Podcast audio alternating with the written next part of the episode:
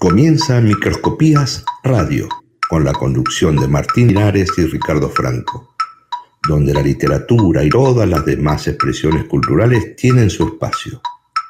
Sean bienvenidos. Hoy, hoy, hoy, mira que ya bola, la bola que rebota en la cabeza de ese niño. ¿Quién es ese niño? Ese niño es mi vecino. ¿Dónde vive? En aquella casa. ¿Dónde está la casa? La casa está en la calle. ¿Dónde está la calle? En la ciudad. ¿Dónde es la ciudad?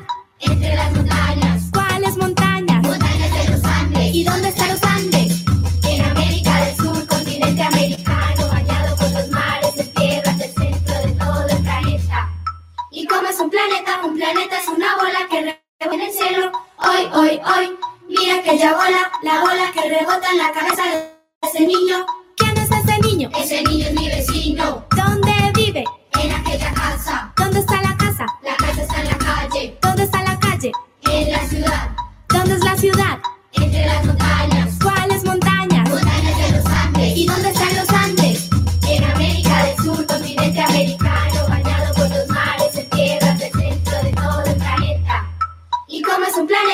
Planeta? Es una bola que rebota en el cielo. Hoy, hoy, hoy, mira que ya bola, la bola que rebota en la.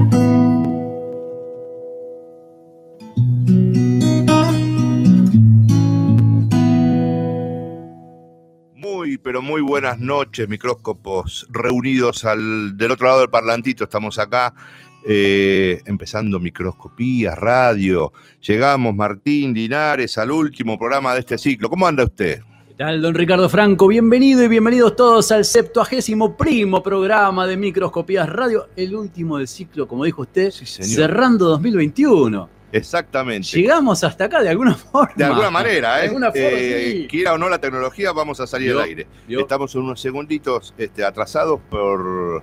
Vamos nada, a contarlo, por estamos técnicos. bien. Problemas técnicos. Cinco minutos antes de salir al aire se arruinó la- el comando central, digamos, Tenía de donde que sale pasar. la música. Tenía que pasar el último Así- programa. Exacto, así Pero como, que... como me verá, Martín, no estoy solo. Sí, señor, qué bien rodeado lo veo. Sí, señor. Vamos, vamos a ir develando la- las voces de a uno. A ver, a, A ver, ver, ¿con, con quién La arranca? Señorita a mi izquierda, la Señorita señora. Acérquese por favor al micrófono porque si no, no, no- no la vamos a escuchar. A ver. Hola, ¿qué tal? Soy Fernanda.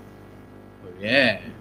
Nuestra Uy, columnista de LIG, de literatura infantil juvenil, ¿sí? Este, estamos, estamos acá en el piso. Y hay una voz, a ver si la reconoce. Hola, ¿qué tal? Lucas Foggia. Es, ¿Se acuerda alguien que daba recomendaciones este, enlatadas con un video y fotos? Bueno, Exacto. acá ahora lo podemos ver, es una persona de verdad, pero tenemos otra más que... Claro, veo que habíamos pensado en algún momento con una suerte de autómata que se había leído todos los libros del mundo y los compilaba, pero no. No, soy ¿eh? un robot. Ahí está, ahí Me está. puedo mojar. Me puedo Muy mojar. Puede hacer el captcha que no soy un robot. Y, y a mi derecha tengo otra voz hiper reconocida. A ver, muy buenas noches. Hola, ¿qué tal? Buenas noches. Mi nombre es Marcelo Sandón y generalmente hablo de cómics y cosas varias. Así que, ¿Cómo les va? Ahí estamos, ahí estamos. Plantel hiper riquísimo el que tenemos en el programa, por suerte. Y mm, nada, venimos a. El otro día estuvimos con mitad de plantel, ¿se acuerda? El Exacto. viernes pasado. Exacto. Y hoy venimos con la otra mitad. Exactamente. Así que por un- tenemos las sillas, tenemos, tenemos los micrófonos, vamos a pasar una noche hermosa. Muy bien, bien. Bueno, eh, la excusa, como usted, a ver, la excusa, como, como siempre charlamos un poco, Sí, es eh, para hablar de literatura y, y abordarla desde distintos lugares, sí, es eh, tener un tópico que hemos venido manteniendo durante todo el año sí, señor. y esta vez, estas últimas semanas, nos dedicamos al vampirismo. Vampirismo, estamos ahí. tema? Seguimos pico del vampirismo para esta semana y como cierre final del tema. Eh, ¿Qué produce el vampirismo? ¿Creen en eso? ¿Le parece acérquense un poquito, esto, acércase un poquito a los micrófonos porque Sí. me quedan un poco lejos. si no. Lejos. Ahí está. Más Ahí no da, más no da. Bien. Y es un tema interesante siempre. ¿viste? O sea, más allá de creer o no creer, por ahí es como algo que llama la atención. Tiene un misticismo, ¿viste? tiene una magia. Sobre todo el cine ha logrado reproducir muy bien esa magia. ¿Viste? Entrevista con el vampiro, por ejemplo, que es un clásico, Bien. ¿viste? Te, te da esa cosa, ¿no? Totalmente. decir, quiero creer. O sea, Claro. ¿viste? por un lado, por otro lado, obviamente, pero. Como los, los- los carteles que, que hacen aquellos que creen en, en los platos voladores, ¿no? Que dicen, Claro, I I believe, live, ¿no? ¿viste? Que- I want to exacto, believe, yo quiero vivir. creer. Exacto. ¿Ustedes? Sí, sí, atrapa, atrapa. Y bueno, en la literatura infantil también eh, el cine, los libros, eh, todo, todo, todo este, aparece en un montón de, de series y de libros. Este, pero bueno, eh, también eh, con el humor, con el otro lado, otro enfoque, ¿no es cierto? Eh, para los chicos, pero les encanta, les encanta. Así que sí, sí, también es un tema interesante. Bien. A mí los vampiros no quiero quedar como el alcohólico del grupo, pero me dan muchas ganas de tomar vino cuando Ah, bueno. sobre vampiros. Te motiva para el vino, bien. Sí, sí, no sé, por ahí es el color de- del vino. Ese color escarlata, claro. El Hay que tener escarlata. cuidado, hay que tener cuidado. Sí. ¿Alguna Habrá que hacer algún tipo de testeo a ver si los fanáticos de los vampiros son también son eh, alcohólicos. Alcoholemia de vampiro vamos a empezar a hacer. Bueno, ¿Por qué no? Justo se le ocurre el último programa. Podríamos haberlo hecho con más tiempo, más organizado. ¿vio? a usted, Martín, ¿qué le parece el tema? El tema me parece sumamente interesante. Sí. No era un tema que tenía en debo decirle, pero a medida que uno va eh, interiorizando, se va leyendo un poco, este, y como hablábamos la vez pasada, ¿no? cuando se consideraba un tema médico, por ejemplo, antes de un tema de creencias. Eh, queremos que existan, queremos volar en la oscuridad, queremos ser vampiros como animales, queremos ser chupasangre, queremos que nos chupen la sangre. Eh, ¿Por dónde va el tema? ¿Por dónde creen ustedes que nos puede convocar el vampirismo? ¿Y qué tiene que hacer la gente que escuche esto y quiera comunicarse con nosotros? Aquel que Ricardo quiera Franco? comunicarse con nosotros. ¿Tiene teléfono para dar o Por se lo doy favor, denle usted, por yo? favor. Muy bien. ¿Quiere que haga todo yo acá? No, no, no, no, tranquilo. Este, el teléfono de producción le voy a dar. Por favor. El 113 858 9736. No, no. Uno, por favor, un poquito más, más despacio. 113 858 9736.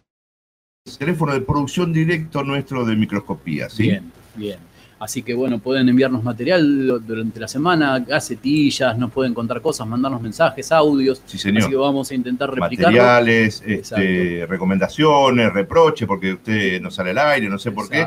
Eh, ¿Delivery de empanadas sigue haciendo? Todavía siempre, no. siempre, siempre. Es Ahí el va. negocio principal. Y no estamos saliendo solo por radio, Exacto. por Infoamba, sino que estamos saliendo también a través de YouTube, en el canal Radio Infoamba. Toca el cartelito rojo que dice transmisión en vivo y ahí nos están viendo. No, no estoy solo, no estoy solo. Bien. Miren que tengo personas acá al lado mío que nos están apuntalando todo este año y hoy más que nunca, que es el último programa. Exactamente. Bueno, permítame dedicarle el, el programa de hoy a tres personas, tres, sí, que a los afectos que uno tiene. A ver, Eh, le hace la señora Graciela Montenegro, ¿sí? presidenta de la SAD 3 de febrero, compañera, eh, eh, también este, docente, que sí, eh, digamos, es una de las personas infaltables en, en cada sentido, por lo menos cuando se habla de literatura.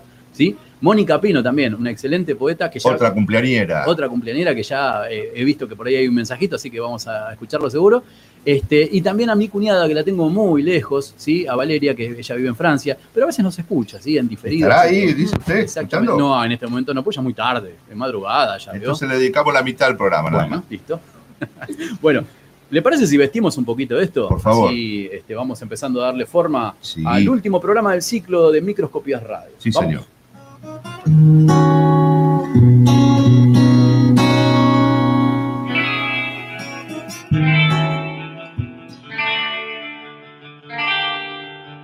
La lupa se posa en la creciente, luna que en el rigor de sus orillas forma un aura que deslumbra y encandila a todo aquel que en la noche siente candor de amor cuando la blonda brilla, ensimismada en tersura que aniquila. Lupa creciente en microscopías radio.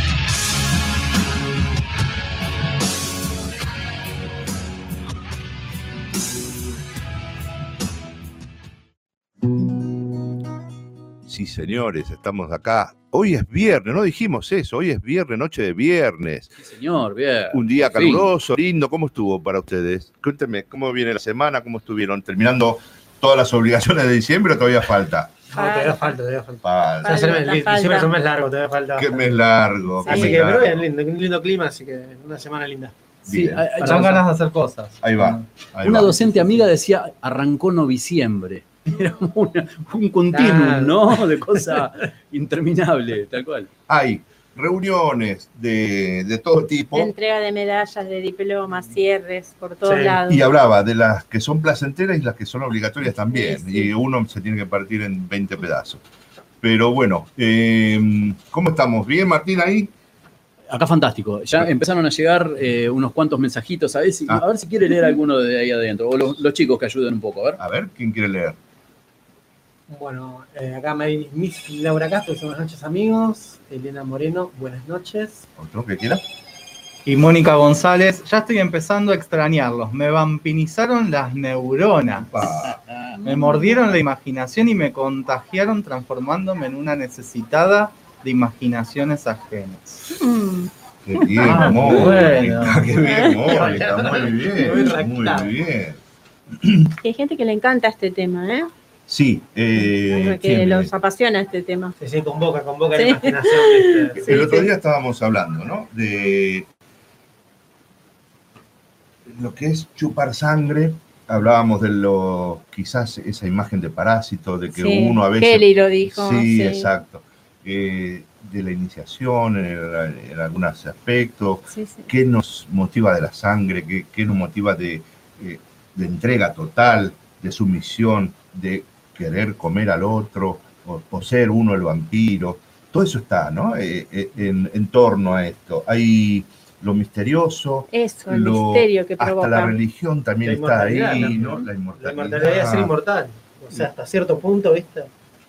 Siguiendo ciertos patrones, ciertos cánones que no te den la luz del sol, por ejemplo, que te clava una estaca. Exacto. ¿viste? Si zafás de eso, digamos, es como que la idea de la inmortalidad invoca también.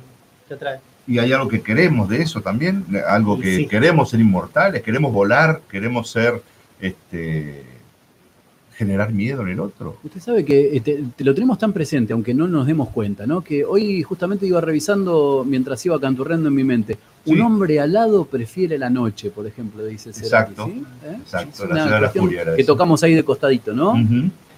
Es eso, es, eh, son, son eh, cuestiones que uno, sin resolver, digamos, que tiene, Claro. ¿no? Esto bueno, de volar, esto de, de estar como una figura este, detrás de las cosas. Sí, además el vampiro como figura es, es como tópico en realidad, ¿no? Es- va mucho más allá de la figura del vampiro, esto que decían de chupar sangre. Sí. Eh, no sé, en, en ese famoso cuento de Quiroga, eh, el almohadón de Mm. plumas, hay un vampiro, ¿no? Sí, sí, sí, y no sí, es sí. eh, un vampiro como Drácula. Y sin Exacto. embargo, está ahí el tópico girando. Entonces, medio como también es tan fascinante que trasciende también al monstruo, a la persona que eh, hace la acción, ¿no? Claro, tal cual. Parece que tiene que ver con eso Y Sí, también. por supuesto que parece como más interesante que otros personajes, ¿no? Esto es a, a título personal, lo digo, ¿eh? no, no los quiero incluir, pero eh, quizás es más interesante que otras figuras. Yo, por ejemplo, el tema de los zombies, lo respeto, ¿verdad? Pero es como que tiene como ciertas limitaciones, me da la sensación, que quizás en el vampiro se pueden, este, digamos, eh, digamos, tiene como un trasfondo más, más Está más abierto, grande, está más, abierto, claro. te da más para la imaginación y bueno, para jugar con eso y con los límites y con lo misterioso, con lo que se sabe, lo que no se sabe, con lo que se dice.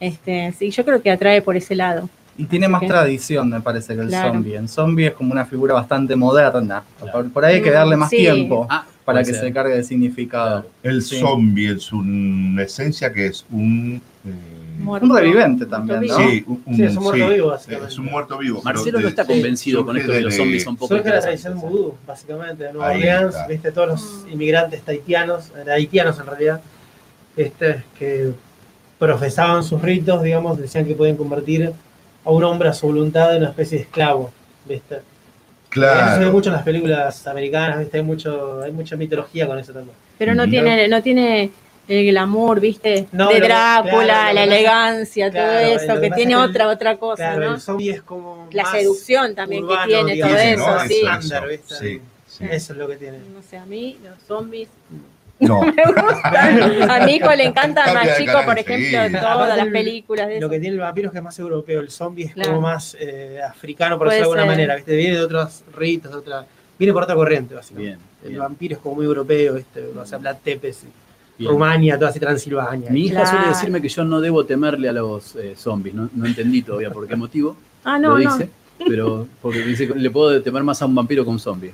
Porque pasaría sí, de largo el zombie conmigo. Bueno, no sé. bueno. Dice mi hija. ¿Sabe que en Venecia, en Italia, en el Sí. 2006, eh, se descubrió un cráneo ¿Un del zombie? siglo XV que había sido enterrado con un ladrillo en la boca? ¿sí? Esta creencia venía que posiblemente era una táctica para evitar la estrega, que ese vocablo italiano designa a vampiros o brujas. quién sabe si, con eso uno podría estar a salvo o no, pero eh, cuando abrieron esa tumba, pudieron encontrar esto como que era una, eh, uno de esos ritos que se hacían en, en la antigüedad. Claro. No sé si nos pone a salvo. ¿Tiene ladrillo cerca? ¿Usted no? Siempre, siempre. El campo cierto en construcción hace como dos años.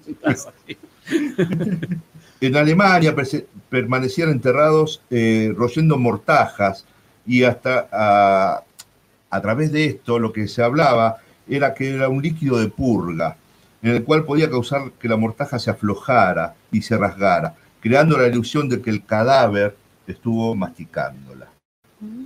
Todas estas eh, orígenes quizás originaron, ¿no? que generaron este, este, este cuento, iba a decir, este, sí, esta mito, creencia sí. acerca del vampiro y su posibilidad de que exista.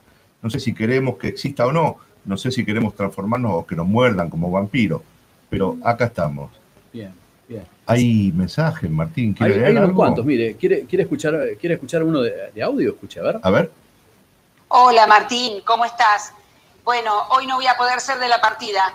Este, no sé a quién se le ocurre cumplir años eh, el último día de, la emisión de microscopías. Así que, que les dejo un mensaje, eh, les dejo un cariño enorme para Ricardo y para vos. Eh, les deseo lo mejor para el año próximo. Y bueno, nada, ahí, ahí voy a estar este, pegadita a la radio para seguir escuchándolos y deleitándome como este tiempo. Un abrazo enorme, enorme para los dos y que sigan los éxitos. La voz de Mónica Pino, justamente que hablábamos de ella, ¿sí? inconfundible, por supuesto Exacto. que sí, la cumplirá. Muchas gracias. Eh, María Belén Alem dice buenas noches. Alicia María Montanaro Me la dice bautizó buenas María noches. Valeria, decía. Sí, Belén come Valeria. corta, leyó usted. Va- ¿Eh? Van a tener que recurrir al oftalmólogo, Ricardo. ¿eh? Sí, ¿Me tengo que poner esto? Yo diría.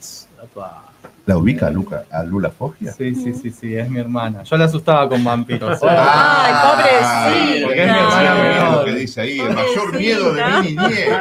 Ah, claro. No, no, no quiso explicar el porqué, me parece. No, que sí. Acá tenemos al- alguno. Y Eh, Estrella es mi otra hermana. Muy bien. ahí. muy bien, buenas noches, dice terrible el almohadón de plumas. Terrible, sí. Y Graciela- Tremendo cuento. Sigue Sí. traumando generaciones de, de Sí. jóvenes. Sí, gente historia. grande. Yo en el taller de adultos lo puse y algunas eh, no lo conocían y les pareció fuertísimo, Claro. eh, porque yo les comenté que se usa en el secundario y hasta en el último año de primaria también.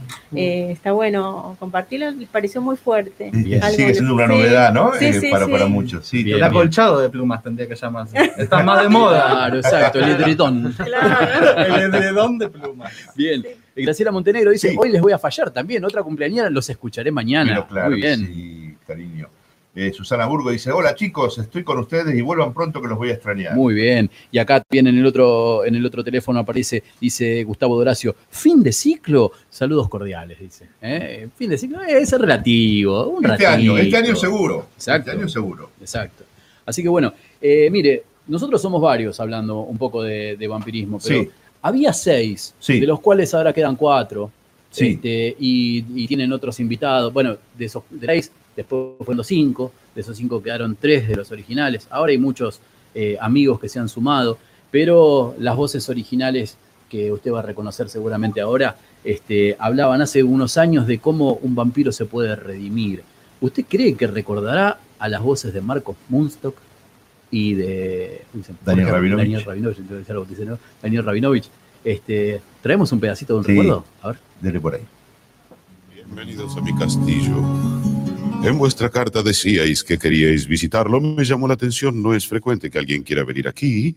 También decíais que sois músicos. Sois músicos. Sí, somos músicos. ¿De qué grupo? Le Luthier. No, ¿de qué grupo sanguíneo?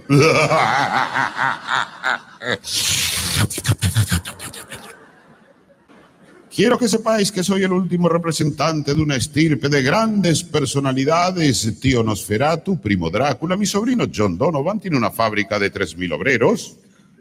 Es un chupasangre. Ah, no hay nada que hacer. Es la misión más peligrosa que nos han encomendado.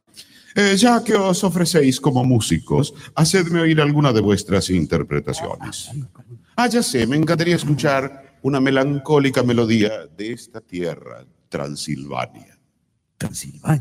¿Sabéis alguna, verdad? Eh, sí, sí. sí, sí.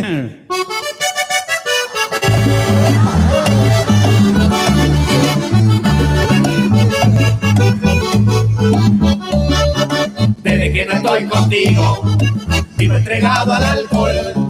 Quiero que vuelva conmigo y que en mi casa entre el sol.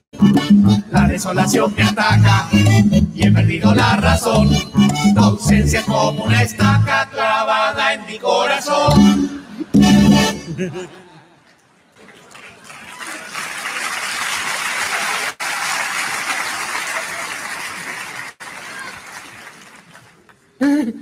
Es espantosa. Ahora venía la estrofa del ajo. ¡Au! ¡Auxilio! Venimos a redimirlo, a reintegrarlo a la sociedad.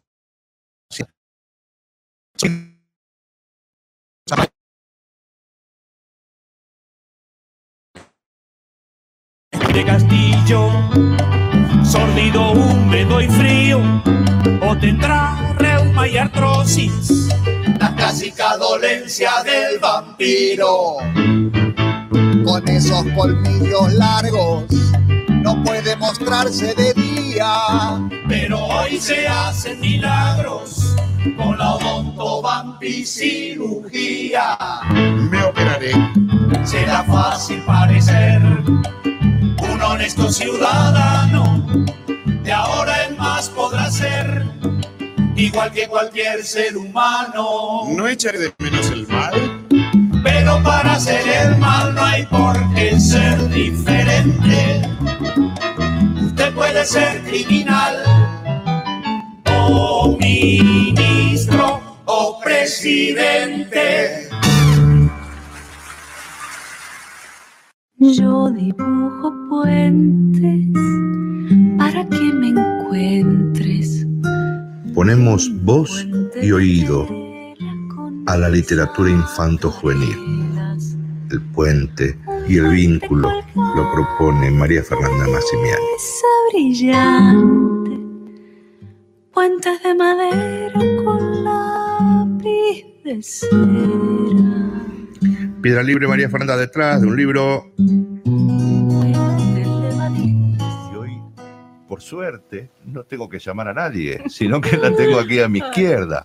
Así que le damos pie a María Fernanda y su mundo de literatura Sí. infanto-juvenil.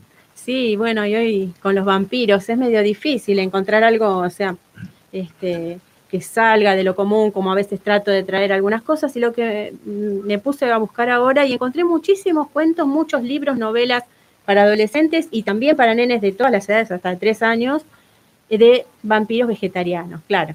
Tratamos de bajarles un poco el tono y está bien. Se ayornaron porque- los vampiros. eh, sería muy fuerte, o sea, si uno se pone a pensar sería muy fuerte. Entonces le vamos por el humor, ¿no es cierto? La muy literatura, bien.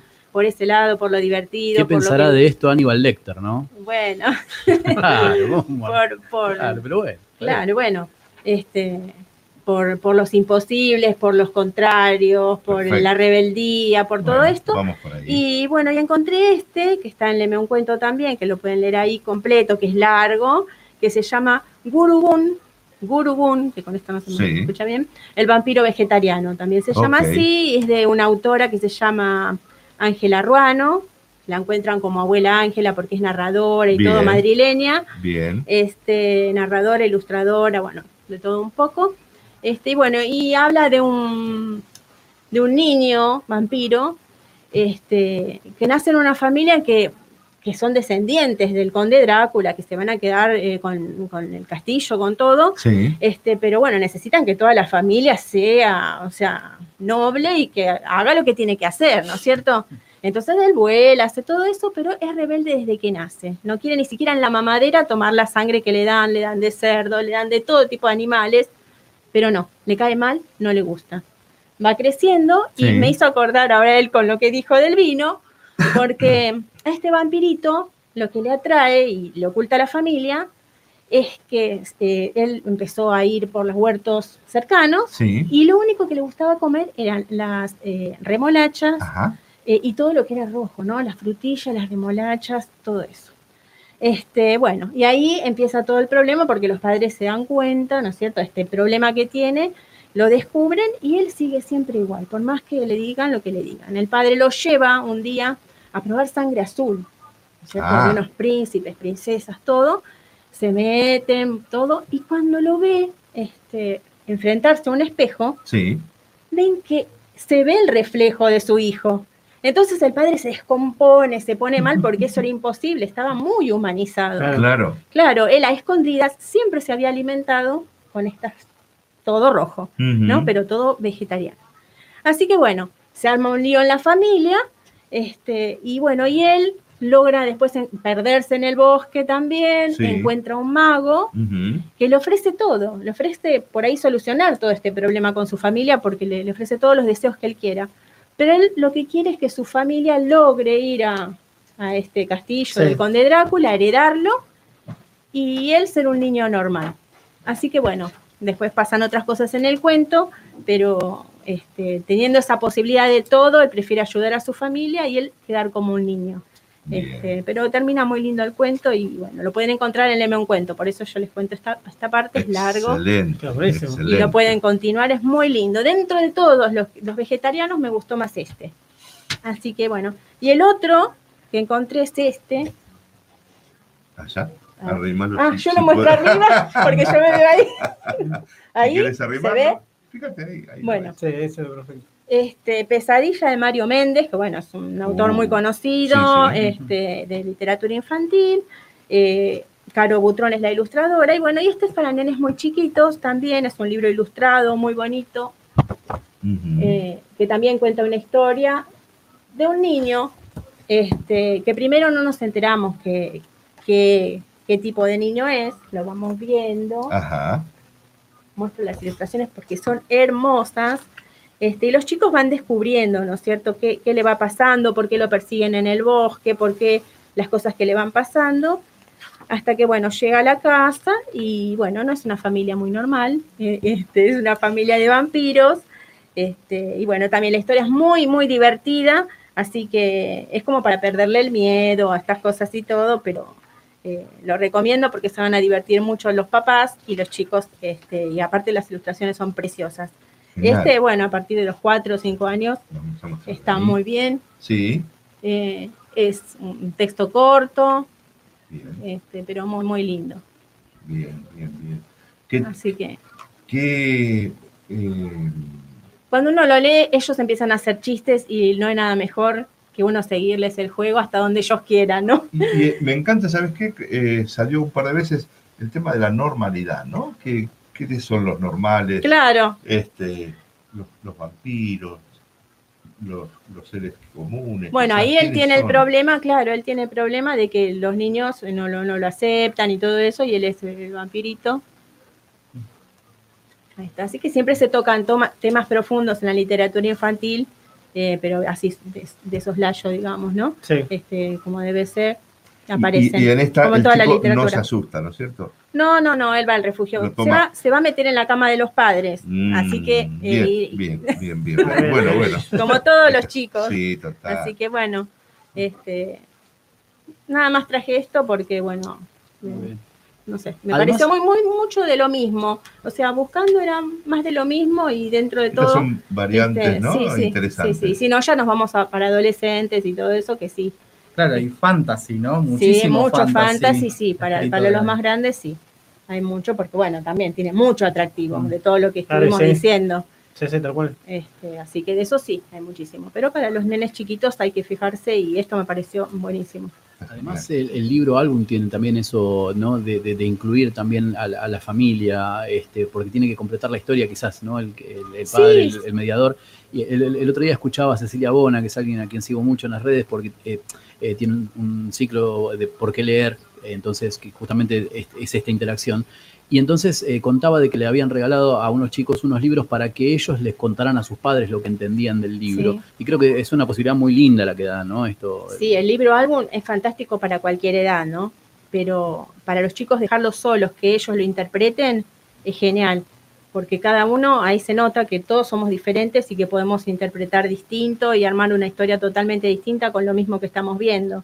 Y eso es fascinante, les encanta a los chicos. También es muy bueno para también motivar la Y imaginación. las eso. imágenes, supongo que todos tenemos recuerdos de algún libro, álbum que uno recorría y ah, se quedaba con un cocodrilo, con, con alguna imagen de que te llamaba más la atención que otra, ¿no? Claro, pero como el, el álbum eh, la imagen completa al texto. Sí. Entonces, eh, vos tenés, el, el lector tiene que trabajar, o sea, tiene que imaginar y tiene que completar. Entonces, como todos tenemos experiencias distintas, Claro, eh, es un genial, es propio, hermoso. A mí, de, adultos, o sea, cuando lo llevo a talleres de adultos, todos lo disfrutamos muchísimo. Claro. A los libros álbum también. Así que debe tener algo que, que moviliza. Sí, seguro, eh, seguro. Algo que fomenta ahí, ¿viste? Sí, que te Mueve hace- la fibra. Sí, sí, sí. Sí. Muy Es muy lindo. Así que. Excelente. ¿Algo más para la, la columna, María Fernanda? Sí, puedo Así contar. cuelgo el teléfono. Sí, puedo, puedo contar que, Sí. que la semana que viene, el 4, va a haber un, un encuentro de escritores en Bedia, al que, el que originamos con el taller de literatura infantil para adultos. Así que nos vamos a encontrar ahí con muchos otros escritores de otras provincias. También es la primera vez que lo organizamos. Eh, lo organiza una, una de las chicas que está en el taller, que es Lucrecia. Este, así que bueno, después les contaré qué pasó allá, qué hicimos, pero bueno, desde ya vamos a armar una antología y todo que ya está en proceso, Ah, ah, que la, va, bien, la está bien. editando Lili Bianco. Está muy bien. Este, así que bueno, va a ser algo muy lindo, son dos días. Este, vamos a ver qué pasa. Y provincia de Buenos Aires, ¿no? Sí, cerca de Junín. Ah, Así que nos vamos allá todas las chicas este, y a ver qué pasa. Muy bien, y, mientras tanto, ¿no? Para apaciguar la espera, ¿dónde encuentran a María Fernanda Massimiani durante todo este tiempo que no estamos? ¿Qué, qué sitio es el que Bueno, que ahora les voy a decir mi nuevo sitio. Opa, Ah, estamos de ¿cómo estamos? María Fernanda Massimiani.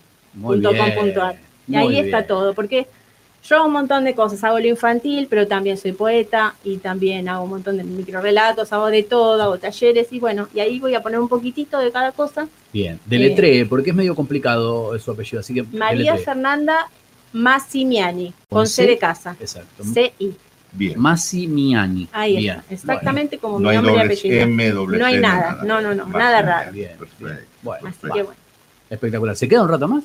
Sí, me Sí, quiero que viene después escuchar, todos los. Igual ahí está cerrado con llave, nadie puede Nadie salir. puede salir, No, yo quiero que escuchar por ahora el con el lo que dijo del vino, con todo. Muy bien, vamos ahí entonces. ¿Le parece si vamos con un par de mensajitos? Pero claro, ¿por dónde estábamos? Graciela Vescovo dice, buenas noches.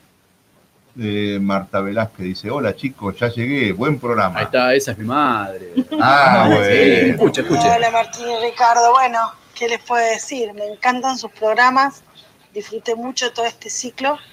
Creo que solo tres o cuatro programas en todo el año no pude escuchar, pero los escuché después. Y la verdad que me acompañaron mucho. Muy lindo. Me encanta lo que hacen y ojalá que el ciclo que viene también arranquen con todas estas pilas.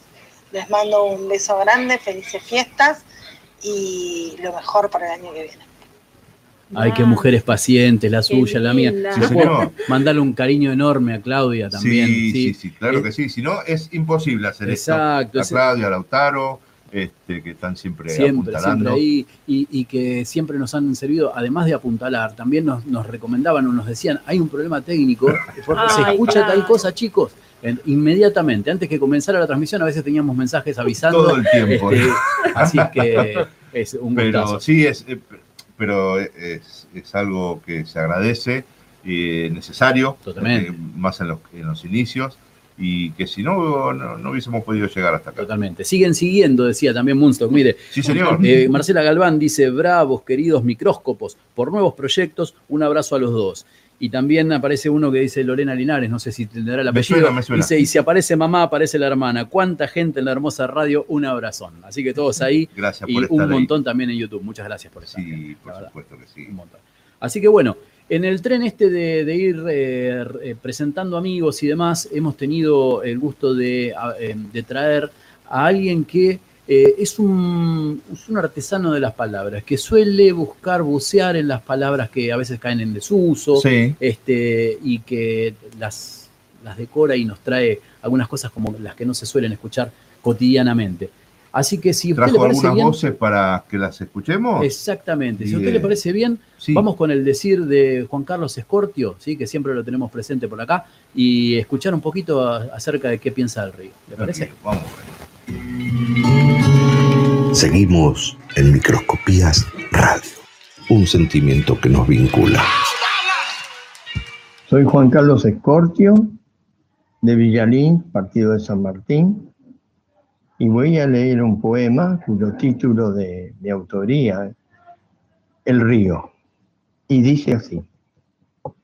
Ay, niña, niña maja, ¿por qué vas al río? Con penas y sensabores que siempre has vivido.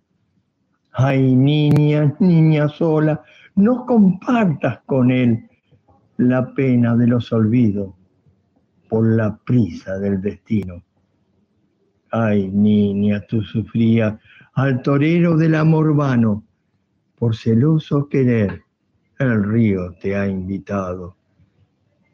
Ay, niña, bella niña, es un embravecido señor, y el gentío te reclama, déjalo correr al malvado.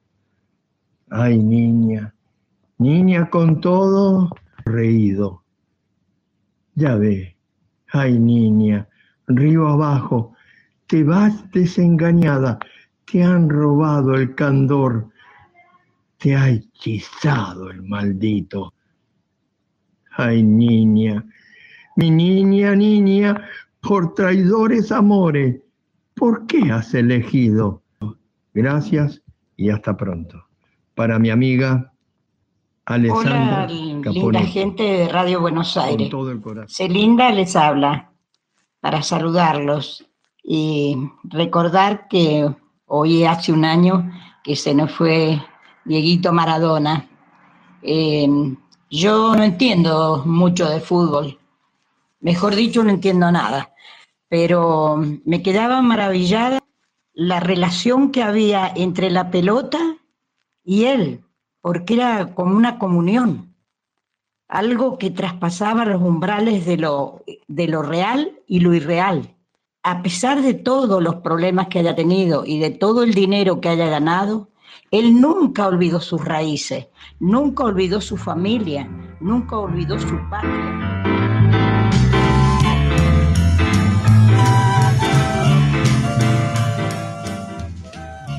Desde aquel lugar en donde se unen todas las artes, Lucas Foggia nos trae su particular mirada.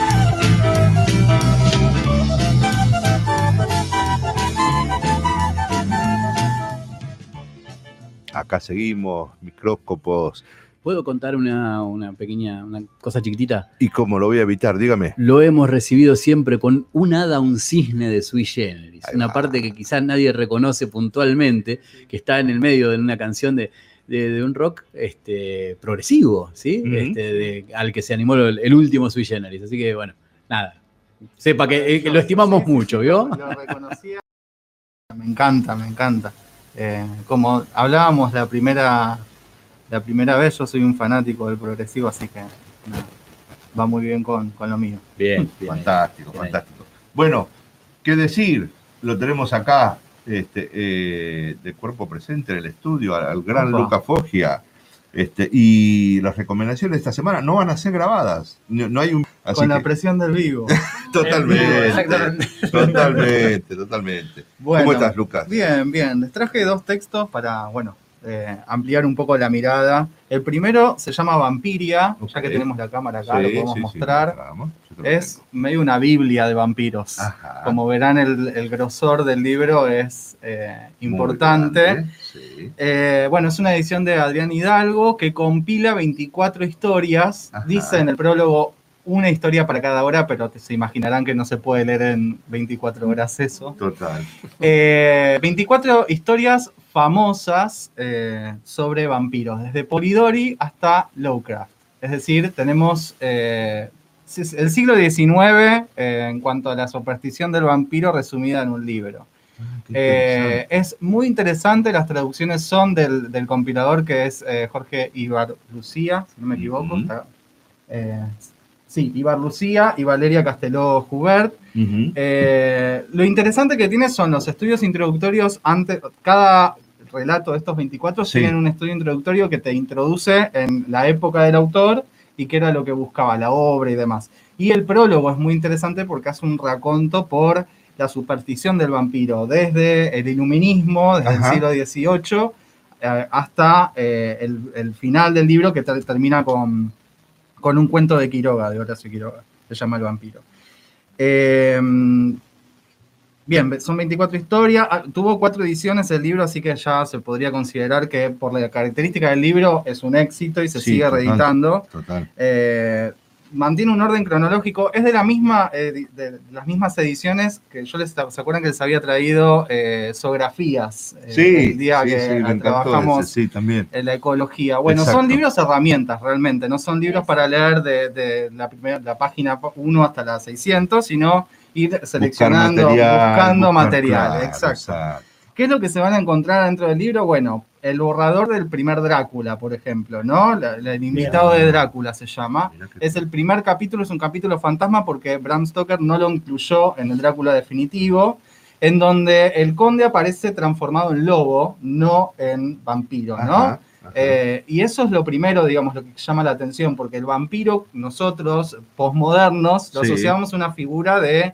un hombre eh, blanco, por lo general eslavo, ¿no? Sí. Con cierta entonación, y de. Lugosi por eso tuvo sí. éxito, ¿no? Porque te pronunciaba medio como en polaco Sí. el inglés.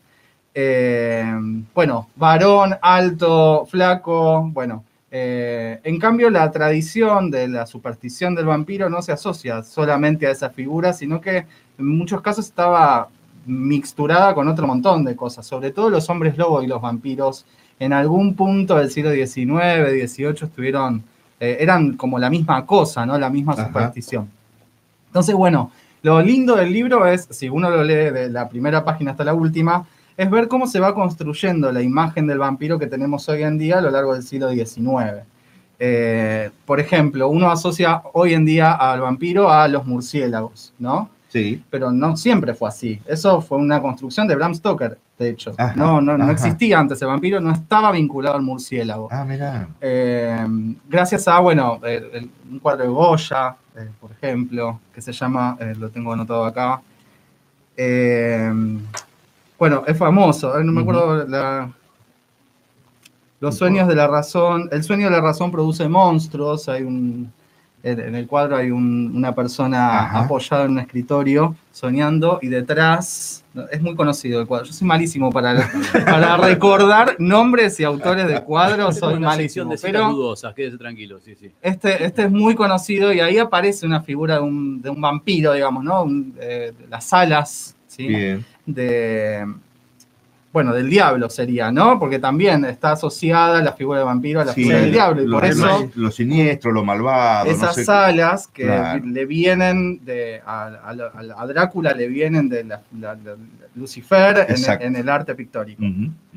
Eh, ¿Qué otra cosa? Bueno, asociado a la extranjería, sobre todo una zona geográfica particular, que es Hungría, Transilvania, Rumania, todos esos pueblos eslavos, eh, que bueno, eran los diferentes en ese momento. Entonces también en el siglo XIX el vampiro es eh, la figura del extranjero, ¿no? Es una, es una figura bastante de, de una sociedad muy xenófoba, ¿no? Que discriminaba mucho al, al- al- al eslavo y a las supersticiones de los eslavos. Claro. Eh, bueno, de hecho estaba en Polidori. El primer relato de vampiros, escrito en la literatura, el cuento de vampiros, se creó en la misma noche que, o se ideó en la misma noche que nació Frankenstein, ¿no?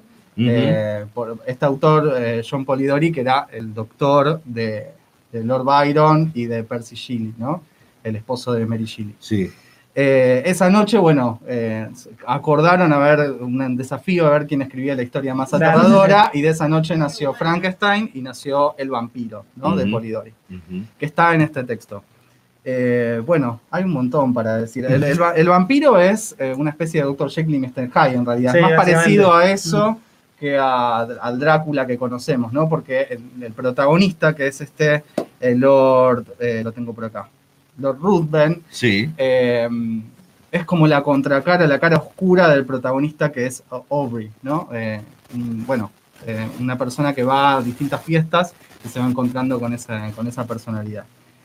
Y bueno, eh, lo lo interesante entonces de Vampiria es esto, cómo se va cargando el significado de vampiro, que empieza siendo una superstición de pueblos eslavos eh, y termina teniendo un peso de tópico en la literatura, sobre todo romántica o Claro. decadentista, porque Baudelaire y un montón de poetas también lo usan como, Sí. como figura en clave del, del- del erotismo, pero también del de la muerte en el erotismo, ¿no?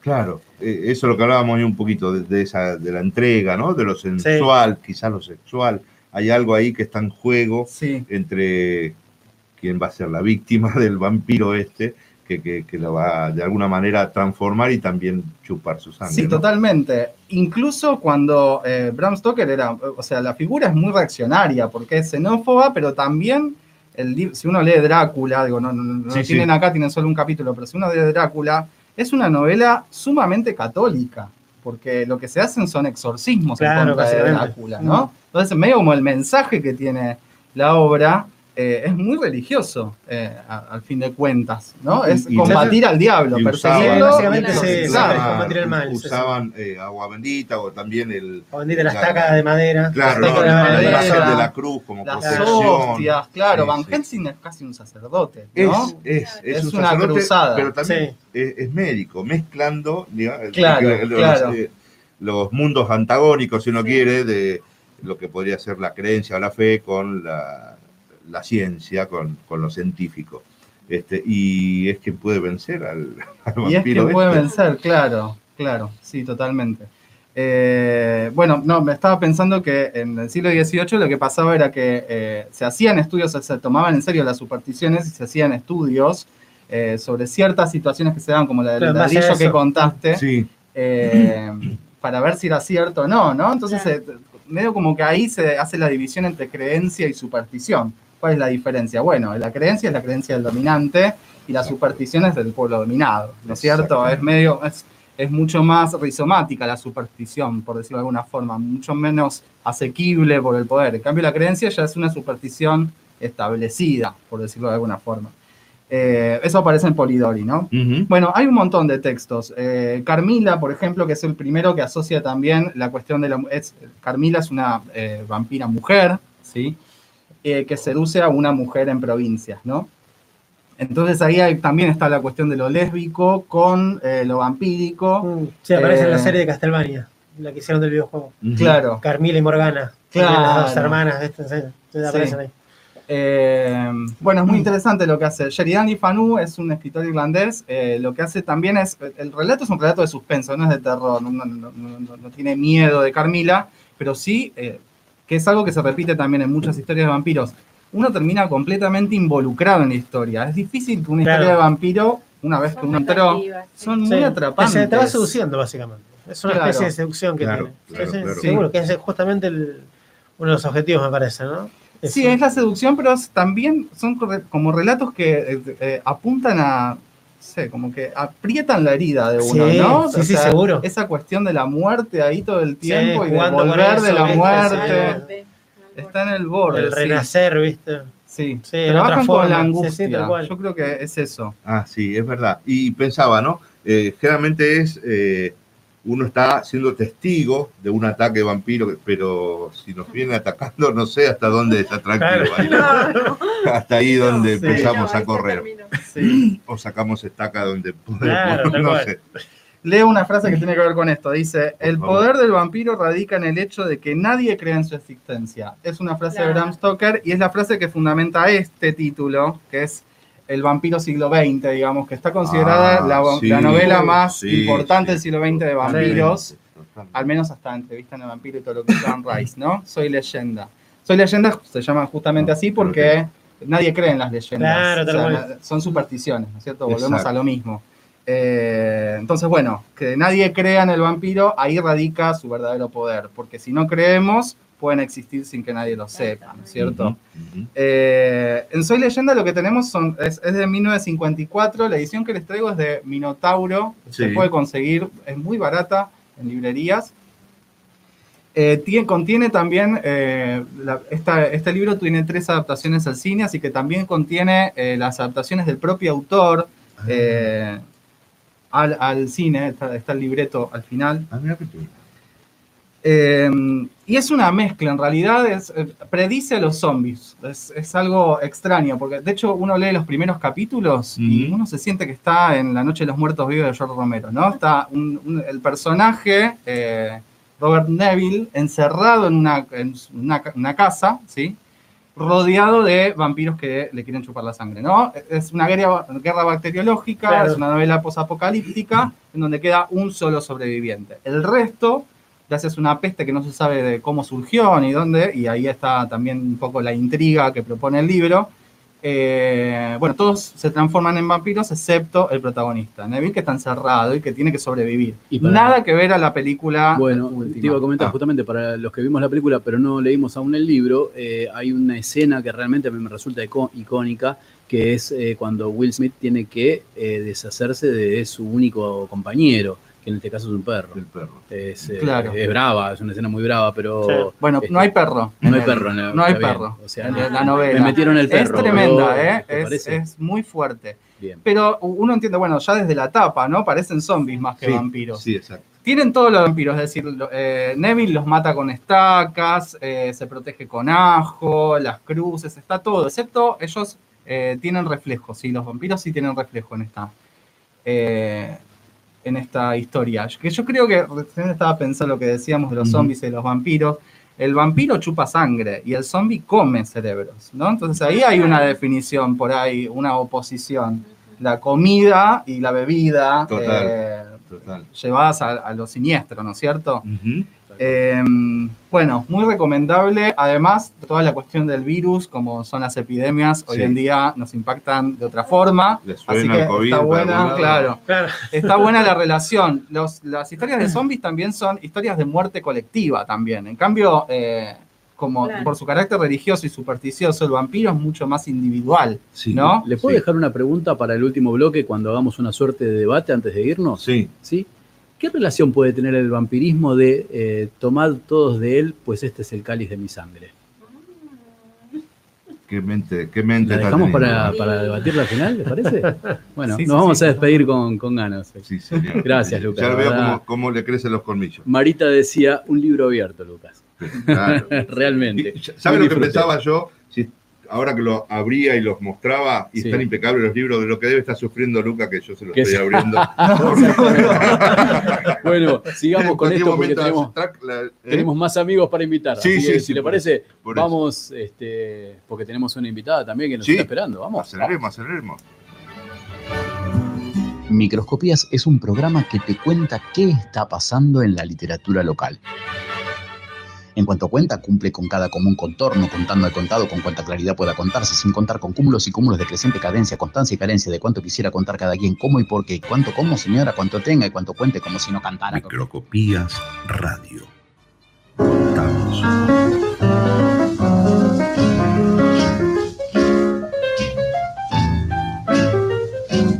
You must remember this. A kiss is still a kiss. A sigh is just a sigh. Iliana Andrea Gómez Gavinoser nos trae todo el mundo del cine, de las artes audiovisuales y claro está, también de la animación. Bajemos las luces, que comienza esta película. Luz, cámara, acción.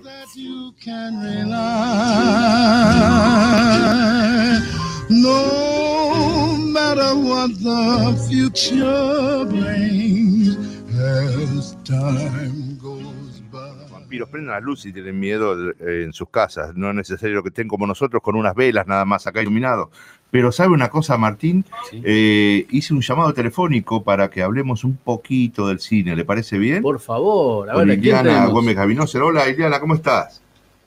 Hola, ¿qué tal? Buenas noches. Sí, perdonen mi intromisión, pero lo voy a completar a Lucas, que lo estuve oyendo con mucho interés, porque se mandó un editorial literario espectacular y tocó una fibra muy íntima, que es además el origen del cine de terror en el siglo XX y XXI, y que es el romanticismo, ¿no? Este, Justamente el, roman- el romanticismo es un movimiento altamente católico este, lucha con el paganismo y que el paganismo está produciendo terror.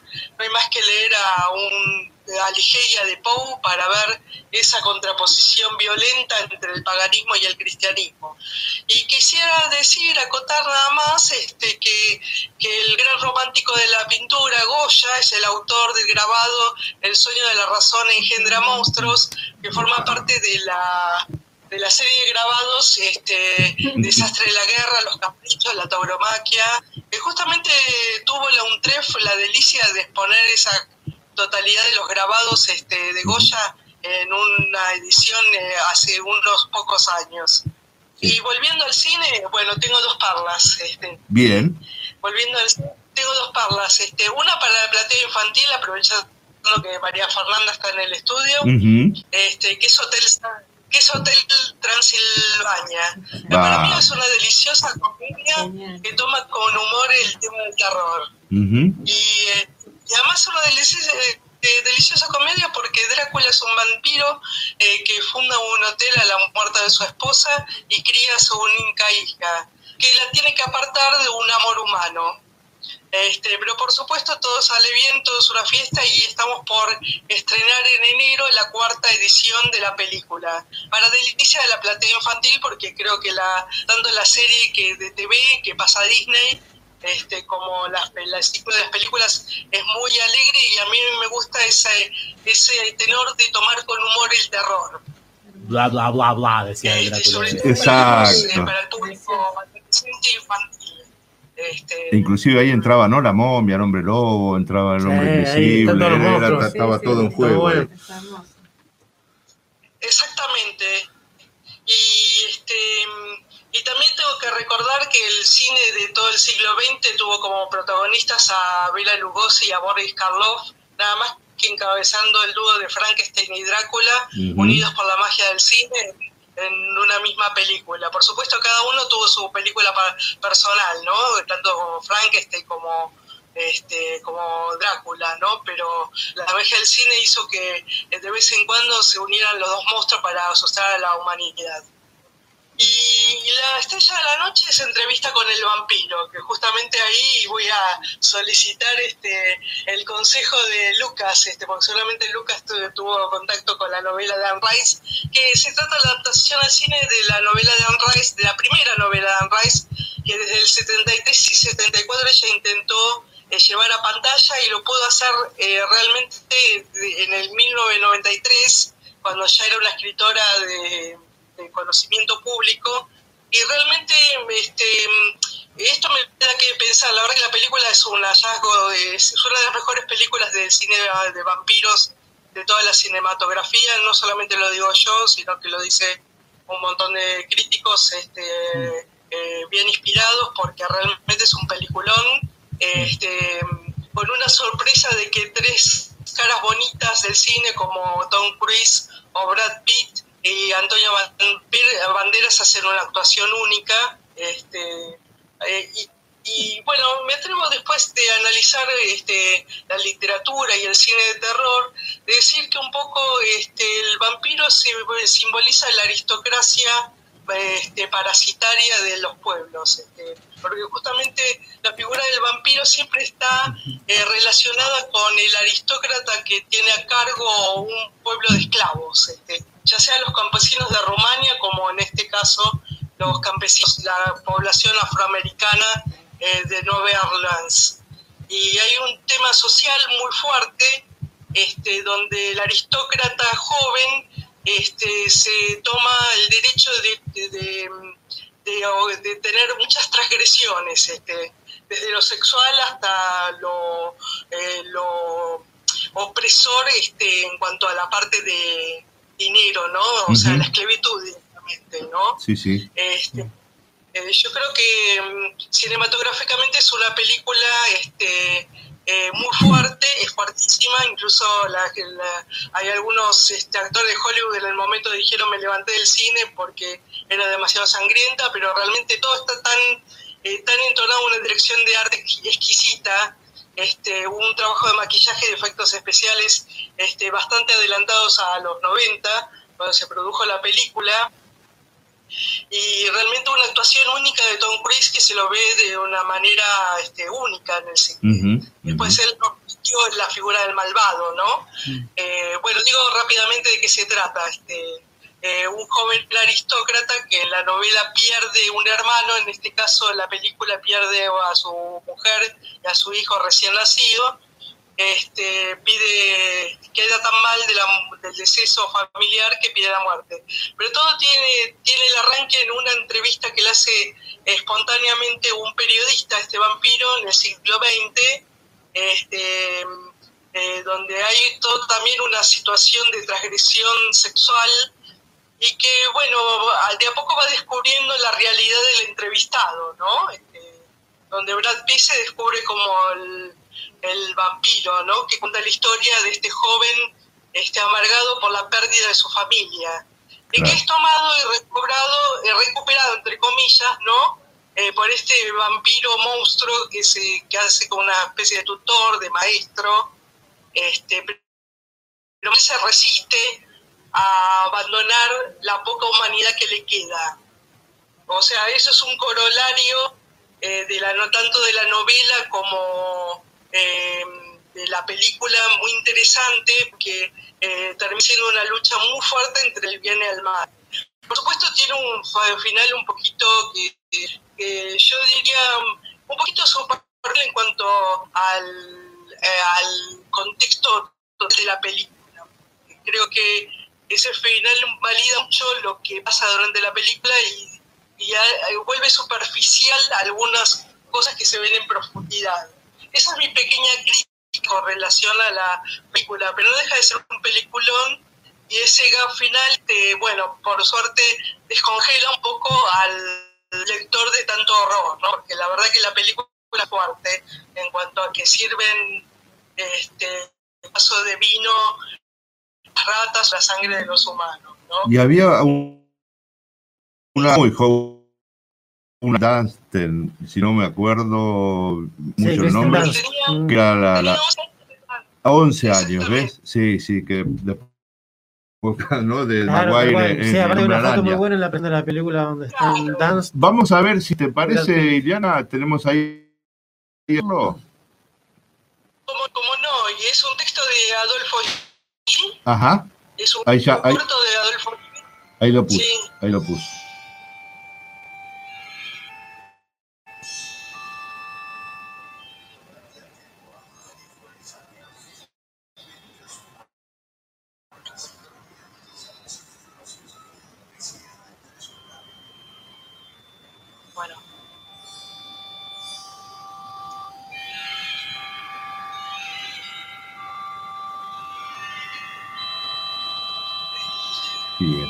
Hambre se llamaba, se llama este corto, Se trata de la vampiro.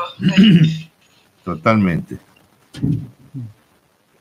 Hola, Así como tenemos el caso que lo tengo entre líneas para un futuro proyecto que este que ya aparece en Alejandra Pizarnik, en Julio Cortázar, este el tema de la condesa sangrienta, la novela de Valentín Penrose, este, la novela de Valentín Penrose, que la verdad que no sé por qué Está muy bien. Teníamos entrevista con el vampiro, ¿algo más teníamos? Sí, recordar este, la, la segunda Nosferatu que se hizo, que es la de Werner Herzog, Ahí va. de 1979, con Isabella Janí y, este, y Bruno Gans. Eh, eh, son totalmente una película de terror, casi literal con relación a la Nosferatu de Murnau, salvo que se convierte realmente en un en una película de terror porque el final deja la puerta abierta al mal como es el código de la, del cine de ¿no? ¿cierto? Este, Bien. eh, pero realmente es un película de cinematografía este, que sigue siendo un clásico y ya grande, eh, siendo el grande, ir filmando con ese nivel de, como en los años 70, 60. Excelente. Bien, bien. Clásico. Bueno, ¿seguiremos el año que viene con las recomendaciones de cine? Absolutamente, además hay mucho que contar porque eh, tenían el tinte para decir como cierre que seguramente Celo va, va a decir algunas palabras. Este, en los 2000 son dos series vampíricas, este, este, la de Blade y la de Kate Backins, Sí. este, Van que, Helsing. que Sí. fueron muy conocidas, Evolution, Ujú. eh, Oh, Underworld. Sí. Sí, sí, sí, exactamente. Terrible. Bien, bien, bien. Bueno, ahora viene Marcelo con, con, con todo ese, ese material para que también sigamos teniendo miedo. Bueno, Ileana, muchas gracias. Gracias, muy amable. Gracias. Hasta Muchas luego. gracias. Menguayo de Río. Bueno, eh, vamos a ir por otro lado. Ahora, Martín, eh, ¿cómo estamos? Bastante bien, pero hay que, no hay que perder el, el- el paso, ¿le No, parece bien? Siempre lo hacemos correr a Don Osandón. así que Sí, sí, démosle hoy, un tenemos para- tiempo. No lo voy a llamar, así que lo tengo no aquí a mi lado. Exacto. Este, y vamos, vamos a meterlo de Pachito en su mundo de los cómics. A ver, cuente un poco, Marcelo. ¿Cómo ¿Qué le tal? va? Buenas noches. ¿Cómo andan? ¿Todo Gusto de verlo también por aquí, ¿eh? Bueno, gracias. Así Para mí también es un gusto pendiente. que me hayan invitado. Bueno, siguiendo con el tema, o sea, vamos a arrancar la historia por el lado de eh, Vlad Tepes, el empalador rumano. Exacto. Sí, Transilvania. Dicen que fue el primer eh, vampiro, digamos, porque solía beber la sangre de sus enemigos, a la gente que empalada. Tiene todo un bosque de empaladas, según cuenta la leyenda. Después de ahí pasamos a. Te lo, te lo empalmo también con la música en el primer disco.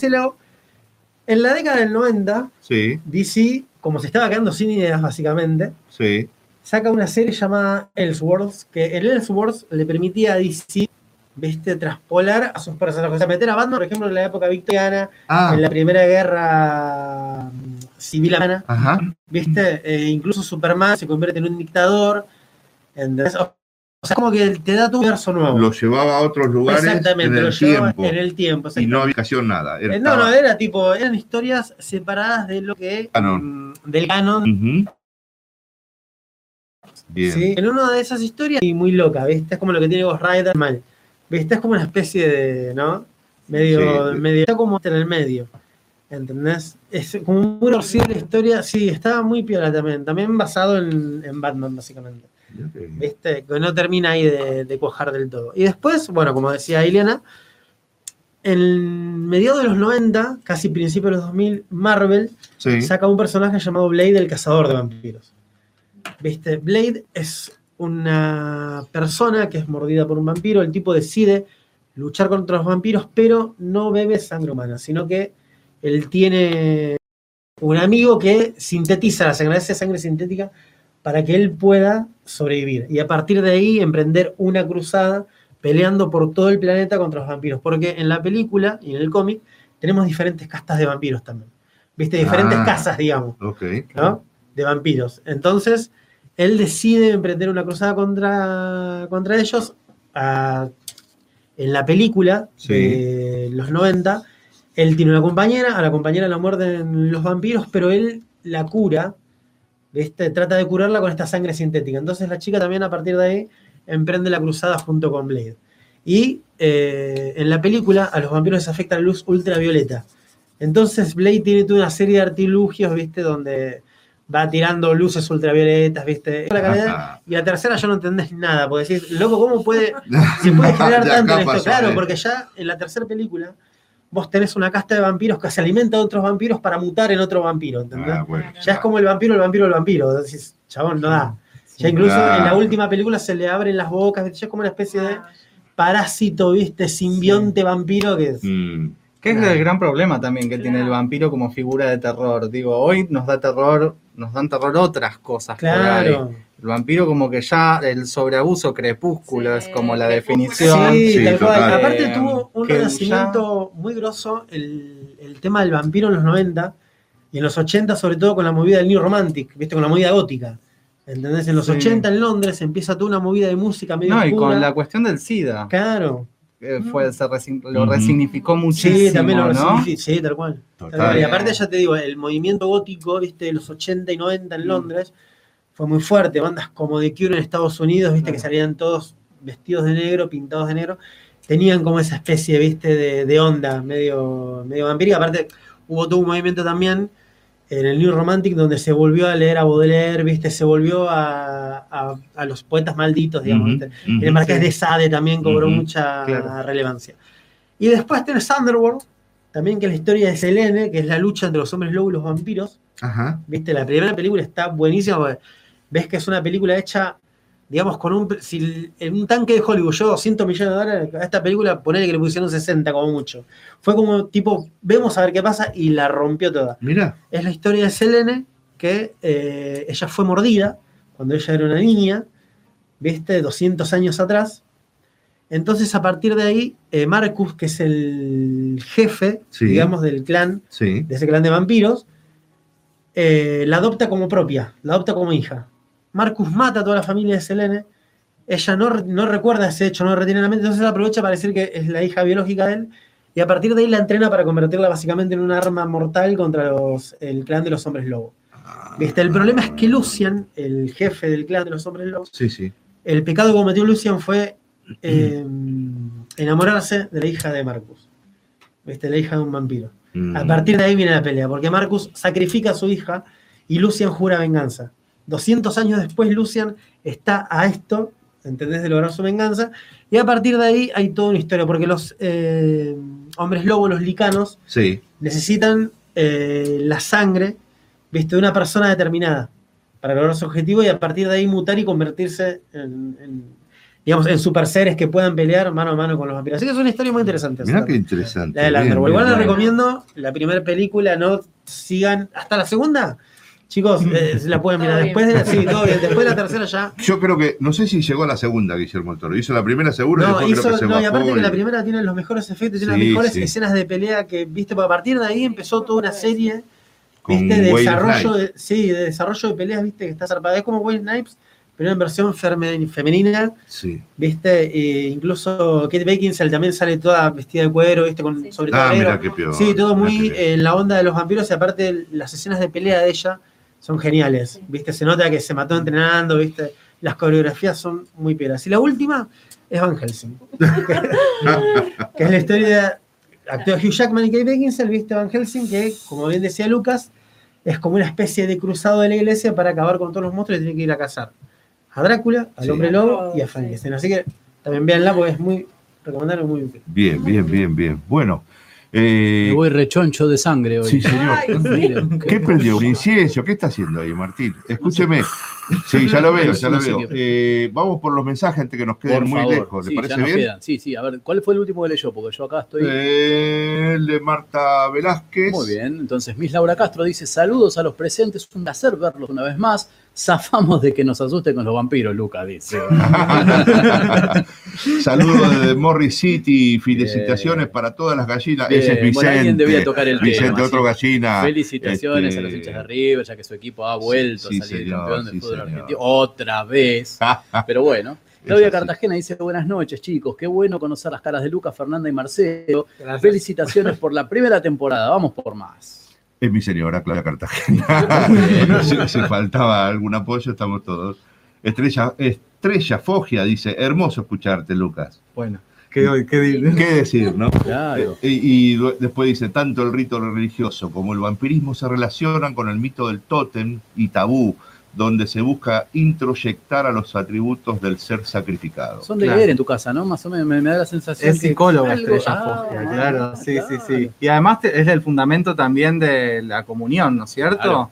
Introyectar, tiene Sí, que ver con eso, exacto. introyectar los atributos divinos a través ahí de la está, Eucaristía. ahora Y se relaciona el con eso también, está, cuando ahí- decías vos con la sangre de Cristo. Ahí está. Completemos los mensajes y volvemos. A ver, Helen estamos. Days dice, hola, qué lindo escucharlos. Insisto, me encanta el, el apodo, Helen Days. Eh, genial, me parece genial. Y Estrella Fogia dice, es genial el personaje de Selene. Sí, muy buen personaje, la verdad. Bueno, Muy lo tiramos así como tiramos tantas cosas al aire, ¿no? Pero digo, pro- probablemente decía bueno que este sea el último programa del ciclo, ya que la, la- la- la charla no le guste a alguien, pero eh, está muy presente, ¿no? Hablábamos hace un ratito que el catolicismo, este, digamos, hace una influencia, eh, digamos, muy, muy grande en cuanto a la cultura vampírica, ¿no? Entonces, esto que, nada, se me ocurría en el momento de decir, este, qué relación puede llegar a tener con esto, ¿no? De beban que este es el cáliz de mi sangre. ¿Cómo, cómo se reinterpreta? ¿Qué ustedes piensan? ¿Qué piensan ustedes? ¿Cómo, ¿Cómo es la relectura quizás de eso? Bueno, eh, me parece que lo siniestro tiene que ver con eso también de Drácula, en, en su sentido original o en el sentido que le dio Bram Stoker, ¿no? Es, es eh, lo siniestro asocia algo cotidiano, algo conocido, algo que tiene que ver con lo cultural, a lo, Sagrado. a lo sagrado, a lo desconocido y, y a, lo, a lo- a lo que produce miedo, ¿no? A lo eh, amenazante. Entonces, en ese rito religioso, en donde, bueno, se supone que la sociedad victoriana, al momento que, del, de- del momento que na- nació Drácula, eh, bueno, fantaseaba con ese siniestro, ¿no? Claro. De repente un rito se transforma en algo satánico. Tal cual, ¿no? invierte la polaridad. Invierte la polaridad, Lo claro. prohibido también. Claro, lo prohibido. También eso tiene lo atractivo, ¿no?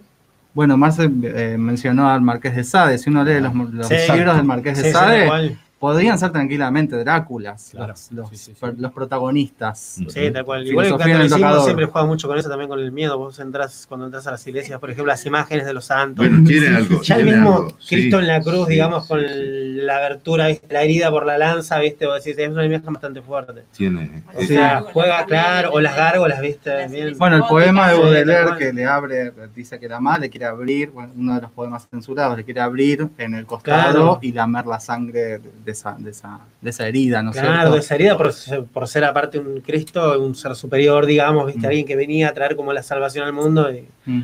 ¿Viste? Lo mandaron al cadalso. Y usted dice que podemos empezar de Soy nuevo un oyente programa. privilegiado acá. si pudiera, escucharía este programa, Martín. Digo, nos queda una hora y media más, ¿no? Como de charla. Qué grande. Muchas gracias, muchas gracias por estar. Qué placer, nosotros, qué placer. Creo que no, no hubiera eh, sido mejor forma de cerrar un ciclo que la de poder ah, eh, lograr que todos vinieran de a poquito, aunque sea, este, y formaran parte acá en el piso, en carne y hueso, y bueno, eh, pudiéramos cerrar de esta forma. ¿Quieren hacer un pequeño cierre de ciclo? Este, así ya después nos despedimos. Dale, ¿quién quiere. Bueno, yo quiero agradecerles a todos por la oportunidad. Eh, la verdad que yo no, eh, no pensé jamás estar en una radio. Para mí es toda una novedad, así que muy agradecido como siempre, muy contento de compartir acá con los chicos, así que nada, espero que, que sigamos, ¿viste? Porque a mí la verdad me gusta mucho, así que nada, chicos, los quiero mucho a todos. No se me larguen a llorar, por favor. Vamos, ustedes. Bueno, para mí también fue una, una experiencia, la verdad, buenísima, que no sabía cómo iba a salir, pero bueno, eh, me encantó, me encantó, y bueno, ahora conocerlos también a todos de a poquito y qué sé yo, me encanta, y bueno, espero que sigamos, y bueno, que tengan un lindo año y todo eso. Sí, yo comodísimo siempre. Eh, nada, tiene lo lindo que tienen esos espacios de que generan la literatura que se piensa individualista, pero que sin embargo generan comunidades, ¿no? Y creo, bueno, me siento feliz de formar parte de esta comunidad generada a partir de la escritura, la literatura, la ficción o como quieran eh, llamarla. Así que agradecido con ustedes. Bien, Qué placer. Qué pla- Estoy, estoy llorando desde hace un montón. Eh, esto es uno, dijimos siempre que es colectivo, que es un programa de tranqueras abiertas. Es uno de esos sueños que pudimos agarrar y estamos agarrados eh, con, con toda la fuerza que tengamos a, seguir, este, transitando, recorriendo, engordando este sueño que, tanto nos hace feliz. Martín, eh, ¿qué quiere decir usted? No, tan solo decir que realmente es un, es un proyecto soñado, el, el que logramos con Microscopias Radio, eh, desde hace muchos años. Es un ámbito de conversación, de, de- de relax, pero de investigación de todo el tiempo, de a todos nosotros hacernos mover. Creo que buena parte de, de la riqueza que puede llegar a tener el programa es este, esta cuestión de estar buscando siempre algo, ¿no? El buscar siempre ayuda y la gran colaboración que tienen todos aquellos que nos acercan material, ideas, preguntas, este, mensajes. Así es que realmente estamos pipones, como solemos decir. Sí, señor. Eh, y sí, vamos por más, vamos por más, vamos a, a- a buscar este, las, las formas de siempre este, intentar eh, repartir lo más posible la torta y agregar la mayor cantidad de voces posibles. Así que Sí, eh, ha sido sí, realmente un gusto. Ha sido el, el- el- tengo que decirlo, pero no, no, no es para que nadie se vanaglorie de nada, ¿no? Es el mejor ciclo en el, eh, radial en el cual he participado. Así que a- les agradezco realmente a todos y gracias por la confianza inicial, porque era tirarse de panza a una pileta, no sabíamos si Totalmente. estaba llena o no. Totalmente. Mm, Este, recuerdo esos días de, de marzo convocando a, a- a todos. ¿Te gustaría esto? ¿Te gustaría tal? Y todos se engancharon este, y hasta hoy, casi diciembre, estamos acá. Qué placer, Martín. Bueno, eh, durante este receso de vacaciones vamos a pintar la casa nueva, vamos a arreglar Sí. eh, microscopías, vamos a eh, ayornarlo con ganas de volver, ¿no es cierto? Exacto. Volvemos por más, venimos por la revancha el año que viene, ¿le parece bien? Sí, señor. Atentos a las redes, ¿eh? atentos a las redes porque siempre va a haber noticias para compartir. Bueno. ¿Sí? Un placer enorme estar acá. Nos vamos bailoteando, ¿le parece? Como Sí. hemos hecho todo este último tiempo. Pero claro que sí. Usted- ¿Sí? A, bail- a Fuerza, bailar. fuerza, fuerza, fuerza. A bailar, le digo, ¿eh? Vamos. Dale. Gracias por todo. Que estén bien.